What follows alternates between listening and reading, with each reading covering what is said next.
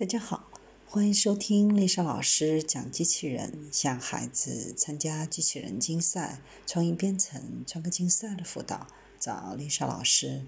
欢迎添加微信号幺五三五三五九二零六八，或搜索钉钉群三幺五三二八四三。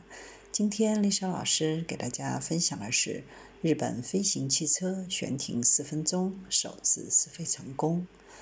日本 SkyDriver 公司首次载人飞行实验成功，其代号 SD-03 的飞行汽车在十米高空盘旋四分钟后成功着陆。在全球一百多个飞行汽车项目当中，SkyDriver 是试飞成功当中为数不多的一个。在确保安全的情况下，这辆飞行汽车将在2023年投入生产，全面实现商业化。SkyDriver 公司在丰田试验场进行首次试飞。丰田试验场是日本最大的试验场之一，也是该汽车公司项目研发的所在地。在演示当中，试飞员操作 SD-03 飞行汽车从测试基地成功起飞。从远处看，就像科幻电影里常见的飞行器一样，这辆飞行汽车的外观极具外来感。它的设计灵感来源于 “progressive” 这个词。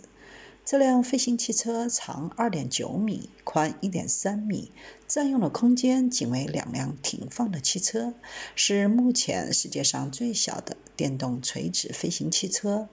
不同于无人机，这辆汽车可以垂直起飞和着陆，不需要长跑道和起降架，同时还可以在空中灵活转体。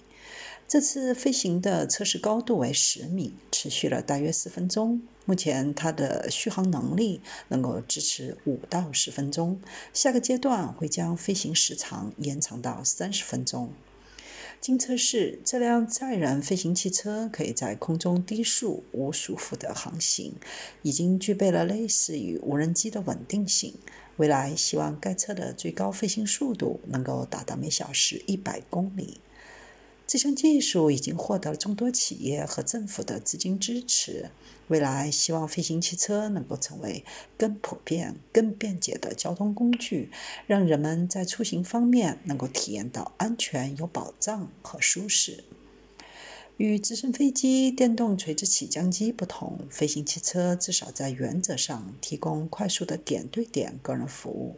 如果能够成功起飞，不仅可以消除交通拥堵的问题，还能解决偏远岛屿、山区的运输以及灾区救援等问题。不过，目前这项研发在安全性、空中交通管制、电池续航等方面还存在诸多挑战。SkyDrive 公司是2012年开始启动飞行汽车研发，并从一开始就得到了日本顶级公司的资金支持。SkyDrive 飞行汽车高度联网、自动化、多模式且广泛可用的特点，符合对未来运输方式的看法。公司的远景之一就是利用技术从根本上改变人们在陆地、海上和空中移动出行的方式。新兴的电动垂直起降机行业融合了汽车制造和航空航天领域的专业知识。一方面，它会生产大量相对较小的车辆；另一方面，则设计了大量航空电子技术。对于该行业的技术发展现状，电池是一个重要的衡量指标。除此之外，安全性、噪音和成本也是。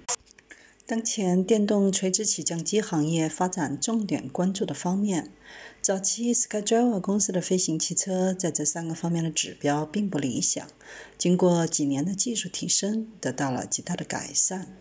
另外，日本政府也与 SkyDriver 公司大力合作，积极为其制定商业化路线图，非常看好飞行汽车解决灾区救援和运输问题上的潜力。SkyDrive 可能不是第一家完成试飞的公司，但是它是第一家进行无限制试飞的上市公司。